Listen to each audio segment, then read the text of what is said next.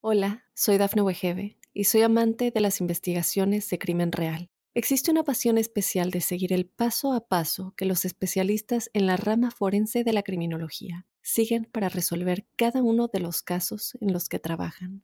Si tú, como yo, eres una de las personas que encuentran fascinante escuchar este tipo de investigaciones, te invito a escuchar el podcast Trazos Criminales con la experta en perfilación criminal, Laura Quiñones Orquiza, en tu plataforma de audio favorita. It takes years to build a business that sustains a family and is worth passing on. At Sandy Spring Bank, we work closely with clients to provide the financing, cash management, and deposit products necessary to grow a business. So your life's work will continue to prosper once it's in someone else's hands. We believe real banking is a conversation. Let's talk about your business. Visit sandyspringbank.com/business. Credit products offered by Sandy Spring Bank.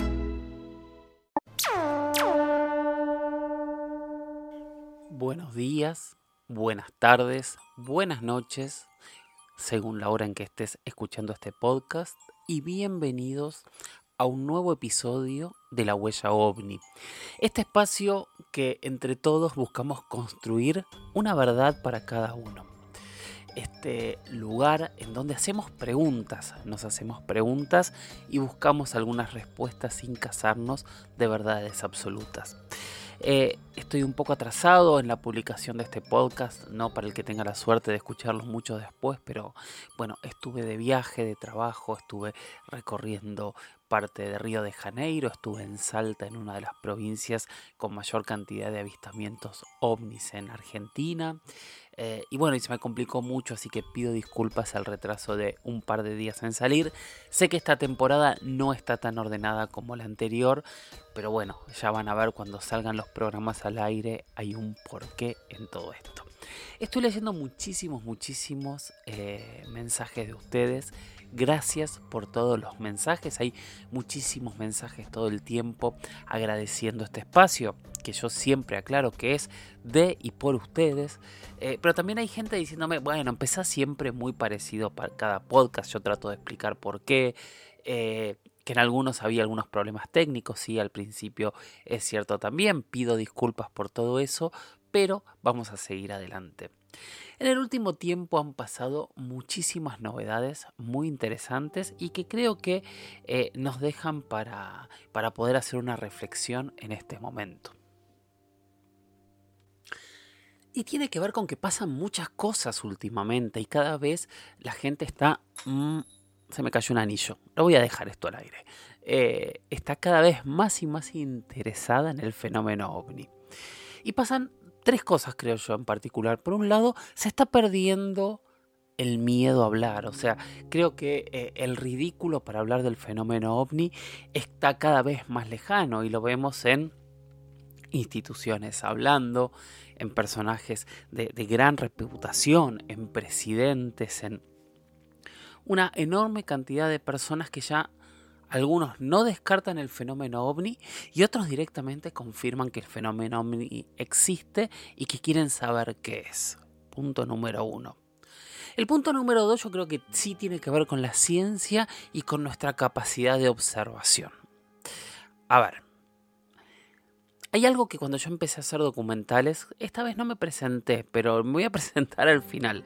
Sepa el que está escuchando esto por primera vez que yo me dedico a hacer documentales en general y en particular hago muchos documentales de misterio. La primera serie documental que yo hice es una serie que fue de eh, astronomía. Casualmente, fíjense cómo estos temas siempre me fueron rodeando. Fue para un canal que ya no existe, que se llamaba TV Quality.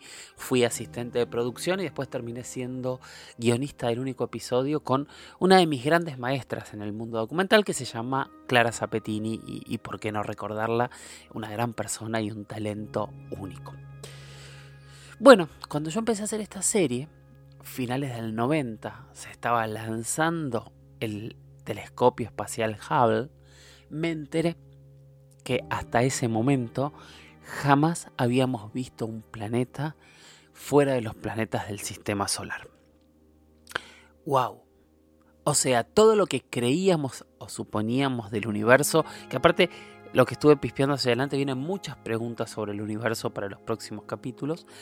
eran todas suposiciones, hasta que el Hubble, que es un telescopio que es, mm, ¿cómo decirlo?, un satélite con un gran telescopio que está fuera de la contaminación visual de la Tierra, entonces puede ver otras cosas, que es lo que pasa ahora con, con el Webb, ¿no? con el James Webb, que es el nuevo telescopio que está viendo mucho más, y se están preparando telescopios todavía más potentes, que es a lo que vamos a llegar. En ese momento vimos por primera vez que realmente los planetas existían. De alguna manera la ciencia pudo ver por primera vez la ciencia no ve nada. Los seres humanos vimos a través de la ciencia que realmente los cálculos matemáticos que nos hablaban de otros planetas eran ciertos. Pero fíjense que estamos hablando de hace veintipico de años. Hasta hace veintipico de años nunca habíamos visto un planeta de forma real. Y ahora y ahora tenemos este telescopio, el James Webb, que nos está dando unas imágenes del espacio profundo de distintas galaxias, imágenes que jamás habíamos visto, que sí habíamos imaginado, pero que nos sorprenden, ¿no? Porque estamos cada vez más cerca de ver cosas que realmente están lejos. Y si vemos cada vez con mayor definición estas galaxias lejanas, tal vez con un poco más de tecnología logremos captar algún tipo de imagen, de particularidad que nos haga entender si existen otras civilizaciones allá afuera, lejos, pero que de alguna manera vamos a poder contactar. Un montón de gente que escucha este espacio, creo que la respuesta que se dará en este mismo momento es, yo no tengo dudas de que existe eh, civilizaciones extraterrestres y es lo más probable. Pero necesitamos esa prueba y necesitamos también saber dónde para ver si eh, dejamos de esperar y nosotros de alguna manera podemos contactarlos. Obviamente hay un montón de trabajo que hoy se realiza intentando descifrar estos elementos. Por supuesto al principio del podcast hablamos de qué? Hablamos de estos gobiernos, especialmente Estados Unidos, Japón en su momento también lo dijo, Francia también, que están tratando de entender qué son estos objetos voladores no identificados que están volando y que ya están totalmente confirmados. Entonces están poniendo gran parte de su tecnología a descubrirlo. Se acaba de abrir una oficina oficial del Ministerio de Defensa de Estados Unidos por primera vez pública, por primera vez pública. Ya sabemos que hubo muchas oficinas, pero esta vez es pública para intentar dar una respuesta.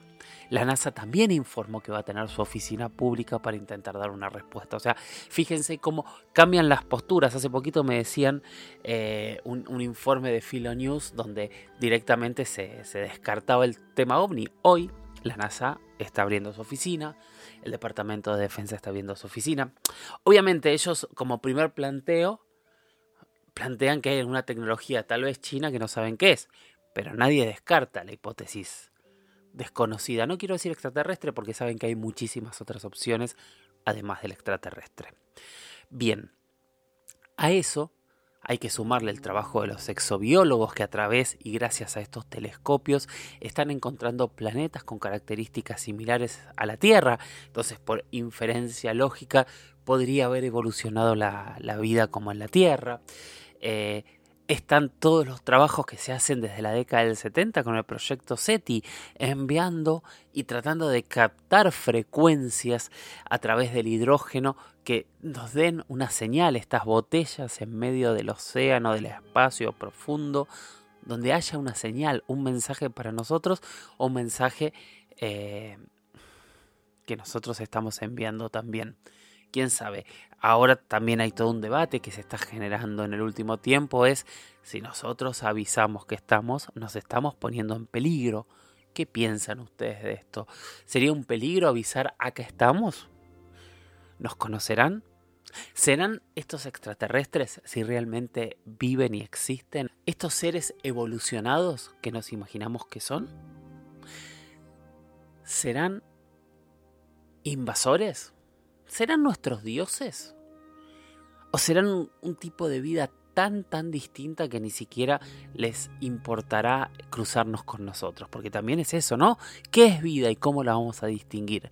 ¿Estamos capacitados para distinguir cualquier tipo de vida en el universo? Yo creo que no. Estaríamos capacitados para distinguir vidas similares a la nuestra. Veremos si es lo que encontramos. Bueno, como me decían que empezaba siempre igual, decidí hoy empezar con una reflexión sobre la actualidad y sobre dónde estamos parados hoy, creo yo. Y estamos en un punto que no va a haber marcha atrás, estamos en un punto en donde cada vez va a haber nuevas revelaciones y estamos en un punto cada vez más cercano a la verdad, que no significa que la tengamos eh, totalmente y también significa que la verdad puede no gustarnos. Algún día la vamos a encontrar. Lo que pasa que cuando estamos hablando de un universo que creemos y pensamos infinito, seguramente las verdades también sean infinitas. Aunque si realmente en algún momento se encuentra públicamente vida extraterrestre y científicamente apoyada, ya hay una verdad que va a cambiar para siempre, ¿no? Bueno, como les decía, soy Jorge Luis Zuckdorf, este espacio es la huella ovni. Se comunican conmigo a través de mis redes sociales. En Instagram soy arroba Jorge Luis S. Oficial, arroba Jorge Luis S. Oficial. En Twitter soy arroba Jorge Luis S-77. Y también tengo un mail para que me envíen preguntas, que es las historias de George, las historias de George gmail.com. Es un mail que hace varias semanas que está bastante, bastante tranquilo, no sé qué pasa, pero no estoy recibiendo demasiados audios de ustedes, no estoy recibiendo demasiadas preguntas. Y recuerden que este espacio lo construimos entre todos. Si ustedes hacen preguntas, yo puedo seguir generando episodios. No, no lo digo por preocupación, porque realmente creo que tengo como 30 hojas de preguntas eh, para contestar. De hecho, una de las que viene la semana pasada me, felicita por que estaba terminando la primera temporada. O sea, imagínense en dónde estamos de las preguntas, pero estoy recibiendo pocas en las últimas semanas y me gustaría eh, tener más preguntas, porque esas preguntas también me hacen a mí replantearme, investigar, pensar y generarles a ustedes planteos para que después ustedes también puedan repensar y replantear qué es lo que creen o lo que piensan. En este concepto ¿no? de no tener verdades absolutas, por lo menos desde mi parte, y que cada uno pueda sacar sus propias conclusiones. Bueno, esto es la huella ovni y como saben la huella ovni es un espacio en donde nos hacemos preguntas y buscamos respuestas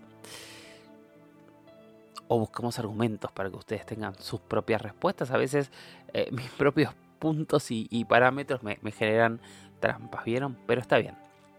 Hola, soy Dafne Wegebe y soy amante de las investigaciones de crimen real. Existe una pasión especial de seguir el paso a paso que los especialistas en la rama forense de la criminología siguen para resolver cada uno de los casos en los que trabajan.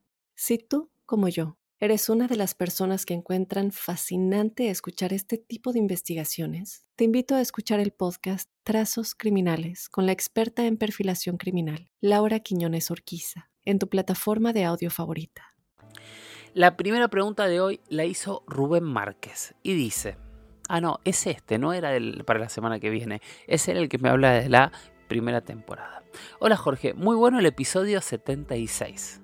Supongo que como la mayoría de todos nosotros lo único que puedo aportar es que tengo solamente preguntas. Y es lo más importante, Rubén, es lo que todos necesitamos, porque en realidad todos podemos aportar preguntas y con cada una de esas preguntas poner nuestro granito de arena. Ah, me perdí. Eh, preguntas, sin tener formación científica más aún. Pero en relación al tema que hace un tiempo quería preguntarte, es sobre un caso que me pareció fascinante, el organismo 46B. Pero resultó un fraude. ¿Conoces las investigaciones de este tipo en los polos que se, que se estén haciendo? Gracias, un abrazo y sigo la huella ovni. Bueno, Rubén, es una pregunta amplísima. Hemos hablado mucho de la Antártida. Es un lugar muy difícil de, ir. De hecho, eh, un par de veces estuve a punto de viajar a la Antártida, pero hasta el día de hoy finalmente no lo he concretado. Es un lugar donde al estar tan lejos y tan poco comunicado es muy fácil contar historias y que esas historias puedan parecer increíbles. Y ahora, por otro lado, también es un lugar donde realmente hay historias increíbles, porque sabemos que hay capas y capas de hielo cubriendo un mundo que cuando no tenía ese hielo nosotros no existíamos. Entonces, debajo de ese hielo realmente puede haber un mundo totalmente distinto para medir alguno. Y esto que tiene que ver con la huella ovni. Ustedes saben que nosotros acá, o yo trato de responder todas las preguntas, y van a ver cómo esto también tiene que ver. Obviamente hay hipótesis de bases extraterrestres en la Antártida, hay muchísimas hipótesis, está... Eh, eh, toda la historia de Carls, eh, de este piloto que combatió contra un objeto triangular en la Antártida, que se escapó, perdón. Hay muchas historias, pero en este caso nos vamos a dedicar a esto que es este organismo 46B. Bueno, voy a tratar de contar este, la historia de manera corta porque la investigué bastante y lo que yo encuentro es que, bueno, después voy a analizar, pero es muy poca la información real que hay sobre esta historia y después voy a explicar por qué. Se basa en una historia real, cierta y, realmente este, eh, contrastable con la realidad, que es que eh, la Unión Soviética, la Unión de las Repúblicas Socialistas Soviéticas, tenía, que después quedó para Rusia, una base en la Antártida, cerca de eh, un lago que se cree que es el reservorio de agua dulce más grande del planeta. Es un lago congelado que, está, que tiene una capa muy muy grande de hielo y debajo está el lago que se llama el lago Vostok. En esta base rusa sobre el lago, la Unión Soviética habría empezado a perforar el hielo para poder entrar sondas eh, para investigar qué es lo que había debajo y ahí habría encontrado algunos organismos. Eh, extraños, que había un debate, que esos organismos en realidad entraban con los propios taladros que, estaban este, perforando el hielo y otros que decían que en realidad no, que eran organismos que estaban debajo del agua y que habían sobrevivido por miles de años. De hecho, hay muchísimos científicos que hoy nos dicen que el problema más grande del descongelamiento de la Antártida es que pueden empezar a aparecer enfermedades y microorganismos que estuvieron congelados durante miles de años y para los cuales nosotros no tenemos ningún tipo de defensa. Bueno, eso es un paréntesis. Bueno, cuando eh, cae la, la, Unión, la URSS, la URSS, eh, la Unión de las Repúblicas Socialistas Soviéticas, eh, la base queda para Rusia y continúan trabajando en teoría hasta el año 2015 en donde eh, se quedan sin presupuesto. Bueno, hasta aquí toda una historia pública, normal y conocida. Y lo que pasa es que al año siguiente, en el año 2016, según los medios y según algún periódico británico eh, aparece un, un señor, un doctor llamado Anton Padalka, que dice haber eh, logrado perforar este hielo y haber bajado con un grupo de investigadores rusos al lago que está debajo del hielo. Eh, en ese lago se habrían encontrado con una especie de cefalodópodo, de pulpo gigante, con eh, con 14 tentáculos, hiperinteligente, que los atacó, los destruyó, mató a parte de, esa expedición, que tardaron varios días en, atraparlo y que finalmente lograron controlar a este organismo, que es el organismo del que estamos hablando, que habría sido eh, el organismo 46B, que habría sido un... Eh, un, animal de la criptozoología, ¿no? Un animal que quedó encerrado en este hielo y evolucionó de una manera distinta.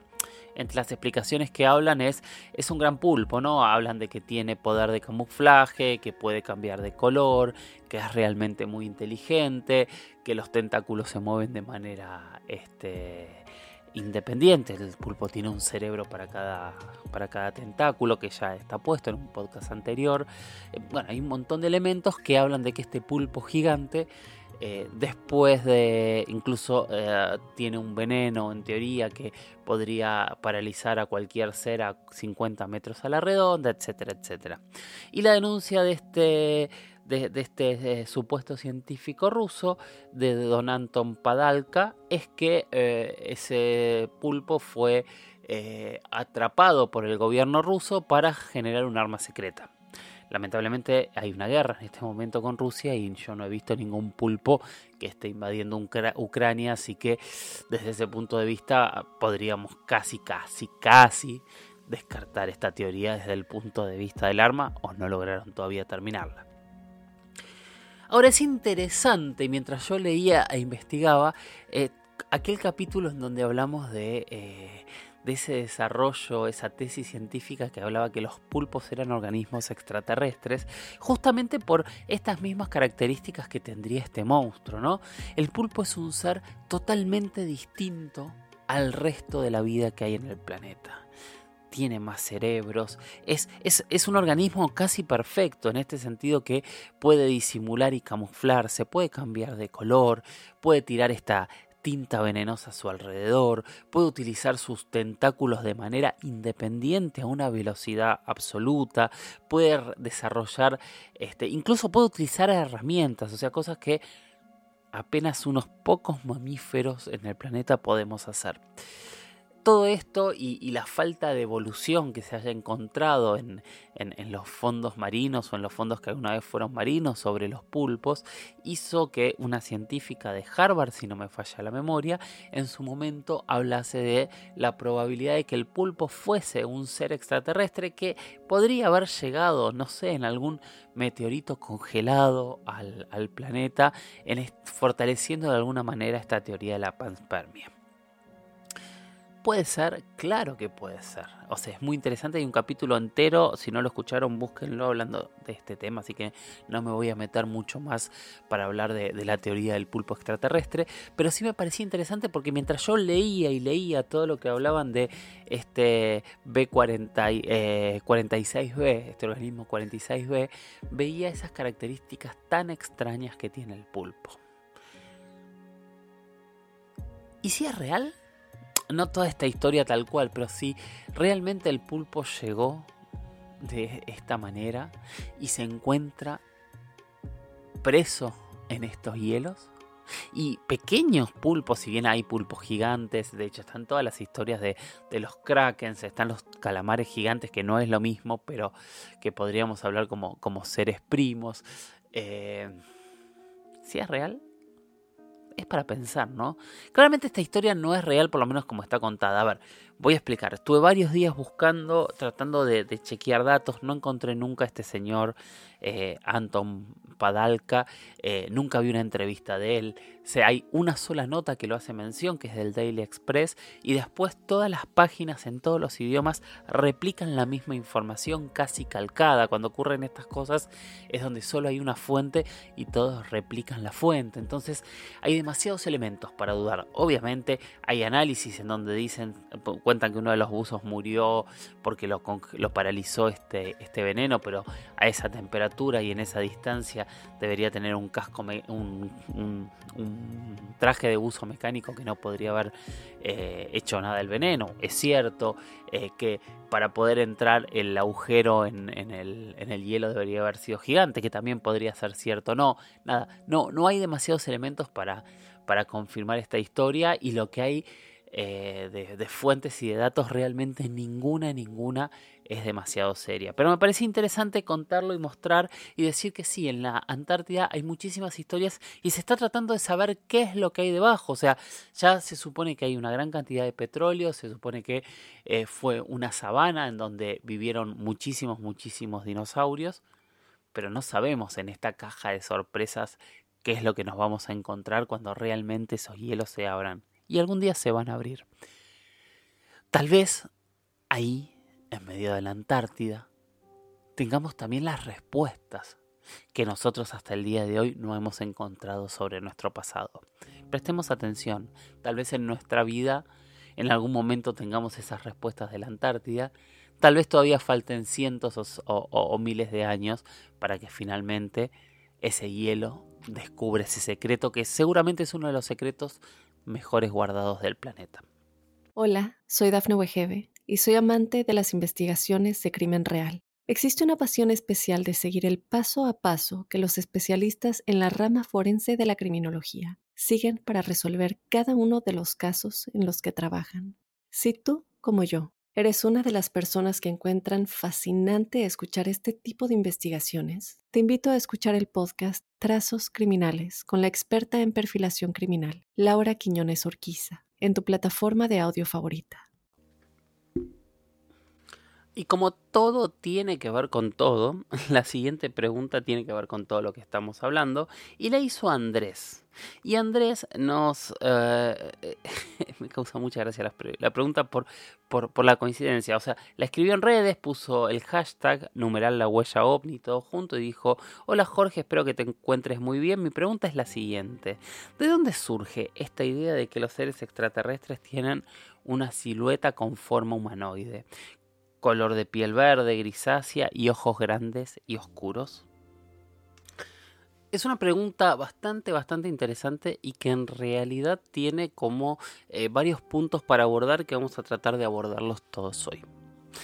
El primer punto hay una cuestión cultural, ¿no? Que cuando uno ve de dónde vienen los primeros relatos de seres grises, nos podemos encontrar que eh, nos podemos remontar por lo menos hasta el siglo XIX, hasta finales de 1800, cuando eh, se publica una novela que se llama Meda, la historia del futuro, de un autor que se llama Follongsby, eh, donde justamente eh, describe a extraterrestres eh, grises con cabezas eh, redondas con forma de globo. Después, algunos años después, pocos años después, uno de los grandes autores que tiene que ver con estas temáticas, que es H.G. Wells, el autor de La Guerra de los Mundos, describe en algunos artículos estos seres grises con cabezas, ojos grandes. Él habla de ellos como en realidad eh, la siguiente etapa de evolución. Vuelve a ocurrir con varios escritores durante todo el principio del siglo XX y podemos decir que el,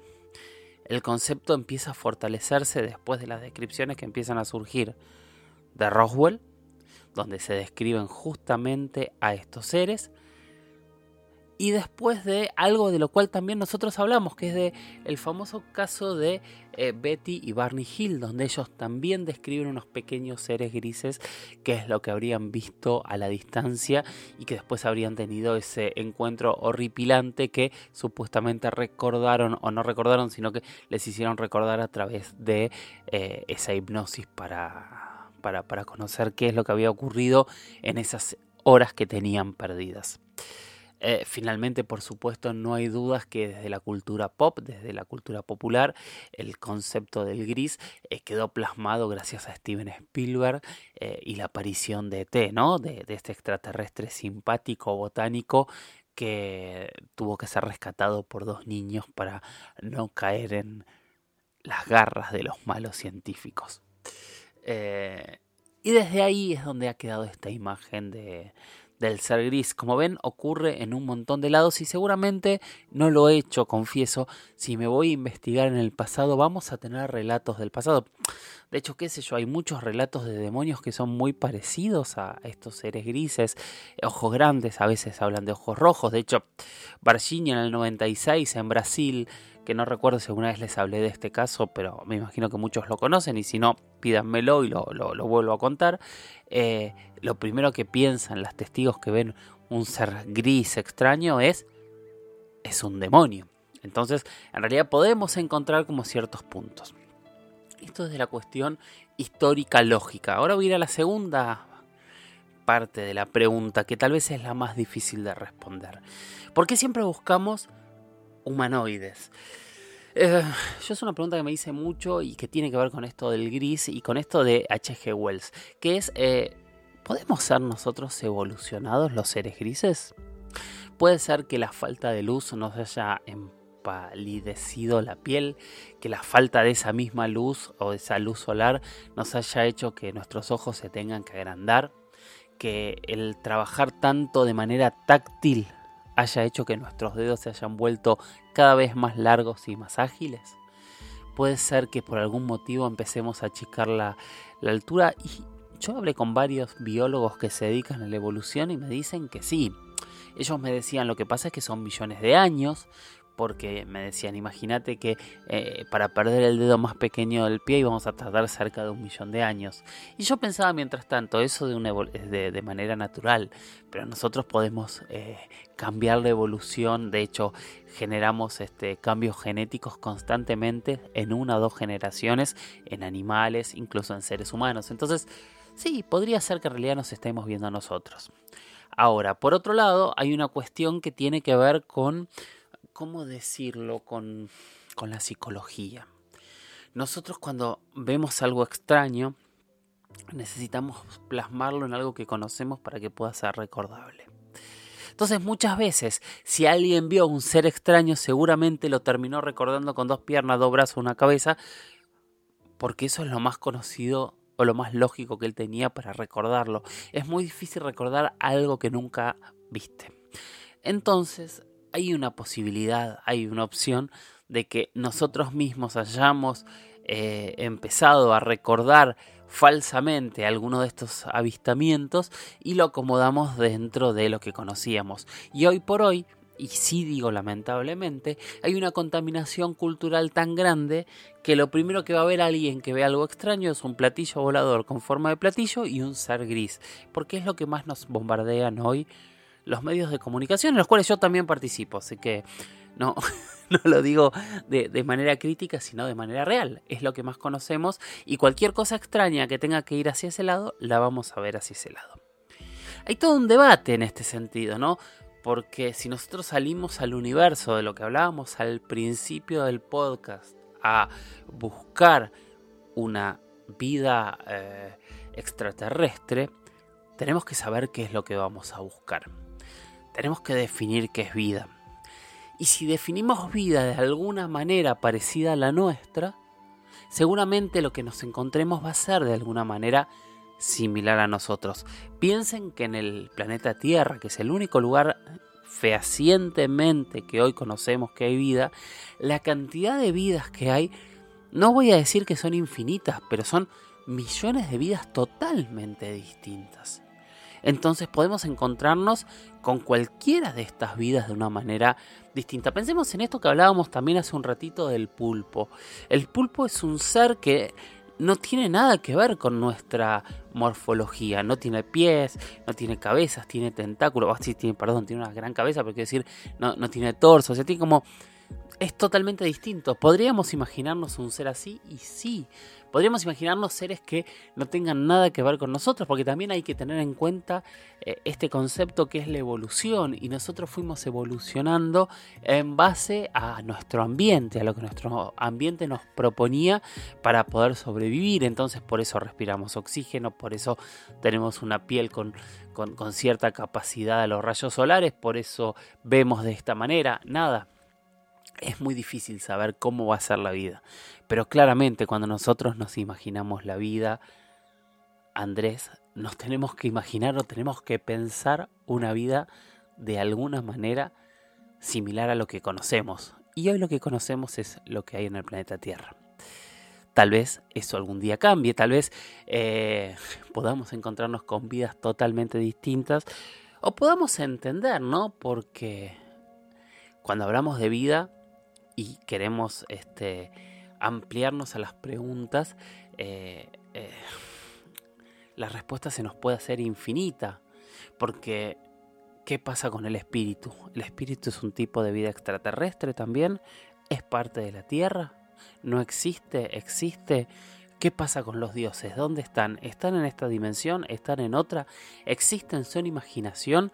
¿Son parte de una realidad que, a la cual no podemos acceder? Y estamos hablando solo de lo que tenemos alrededor. ¿Existen otras dimensiones? ¿Hay mundos paralelos alrededor nuestro? Entonces, con tantas preguntas y sin irnos a la enorme cantidad de galaxias que hay alrededor, fíjense la enorme cantidad de preguntas que nos quedan por responder. Así que sí, es probable que haya una vida similar a nosotros, pero también es probable que no tenga nada que ver y que ni la imaginación más grande del ser humano pueda dar con cómo realmente es esa vida. No tenemos ni idea. Podemos definir vida, hacer un recorte totalmente capcioso de lo que para nosotros sería vida, pero en realidad no sabemos si ese recorte capcioso de lo que es vida es lo que realmente es vida por ahí estoy siendo muy complejo, pero yo recuerdo en algún momento que alguien me decía, un, gran científico, creo que fue, bueno, ahora voy a recordar quién fue que me decía, pero me decía, bueno, para buscar vida lo que buscamos es cualquier elemento que pueda transmitir su ADN a un nuevo elemento. Pero el espíritu no transmite ADN, entonces el espíritu no es vida. ¿Existe el espíritu? Que era la misma pregunta que hacía. Nada, nos metemos en una cuestión filosófica muy, muy compleja eh, que se las dejo para pensar y que cada uno tenga su, propia conclusión. Espero Andrés haberte respondido de, alguna manera. Sé que no fue concreto, pero espero que te sirva esta respuesta. Bien, gracias por seguir enviando experiencias en primera persona. Hoy vamos a escuchar la experiencia de Marina. Hola Jorge, ¿cómo estás? Mi nombre es Marina, escucho el podcast y me encanta, eh, me encanta escuchar todas esas experiencias maravillosas y quería compartirte la mía, una experiencia que viví hace más o menos 14, 15 años. Yo estaba de vacaciones en Capilla del Monte y me hospedaba en un lugar cuya calle iba directo a la base del Cerro Uritorco. Eh, cuando caminabas por esa calle tan silenciosa, tan tranquila, eh, podías apreciar eh, el cerro, una vista maravillosa. Y la verdad es que me encantaba siempre ir y venir por esa calle. Y una noche, llegando al hostel, em, la verdad es que me pasó algo que, que es rarísimo de describir, porque yo estaba acompañada, pero solo yo vi esto. Resulta que eh, en la inmensidad del cerro se podía apreciar, de noche no, no, se podía distinguir exactamente todo, pero sí se distinguió algo que me llamó muchísimo la atención. Veo como una especie de, de objeto redondo, como una especie de pelota redonda. Em, de fondo tenía un poco el cerro y un poco el cielo.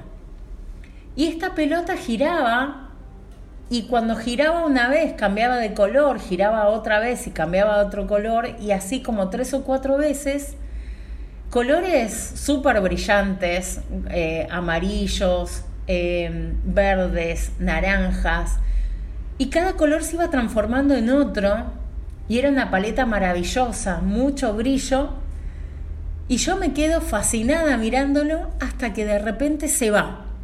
No me preguntes a dónde, no me preguntes qué pasa, pero ese objeto se fue. Y me quedé fascinada y, le pregunté a mi amiga que estaba al lado mío, ¿vos viste lo que acabo de ver? Y ella no había visto nada. Y la verdad fue una experiencia maravillosa porque nada, nada se asemeja a eso. Nunca vi nada parecido, nunca vi nada igual a eso y creo en el lugar, creo que en su, creo en su energía y me parece que, eh, que esa experiencia la viví ahí y no sé si la hubiera vivido en otro lugar, pero me pareció fascinante y te la quería contar y compartir. Bueno, bueno, gracias Marina por tu experiencia. Sigan enviando eh, las experiencias, pueden hacerlo enviándome un audio a a, mi Instagram, a, arroba Jorge Luis Oficial, arroba Jorge Luis S Oficial. Eh, pueden hacerlo a mi mail, las historias de George, las historias de George, arroba gmail.com. Ahí envían su, su, su historia en primera persona. Simplemente respondan esto, traten de describir todo lo que recuerdan de ese momento o lo que les contó algún familiar o demás. Yo no quiero juzgar, este no es un espacio para juzgar, pero quiero que entre todos escuchemos estas historias, que busquemos coincidencias, que busquemos cosas distintas y que sigamos creciendo. Bueno, gracias por estar ahí. Sigamos mirando al cielo, sigamos capacitándonos, sigamos animándonos a quedarnos con las preguntas que no tienen respuesta y no llenemos ese vacío con cualquier verdad que no sabemos si es real o no. Animémonos a de a poquito cada uno construir su propia argumentación obviamente basándonos en todo el conocimiento que tenemos y entendiendo que todo el conocimiento que tenemos, que es muchísimo, cuando miramos al universo, no es nada. Gracias por estar ahí y nos escuchamos en la próxima. Chau, chau.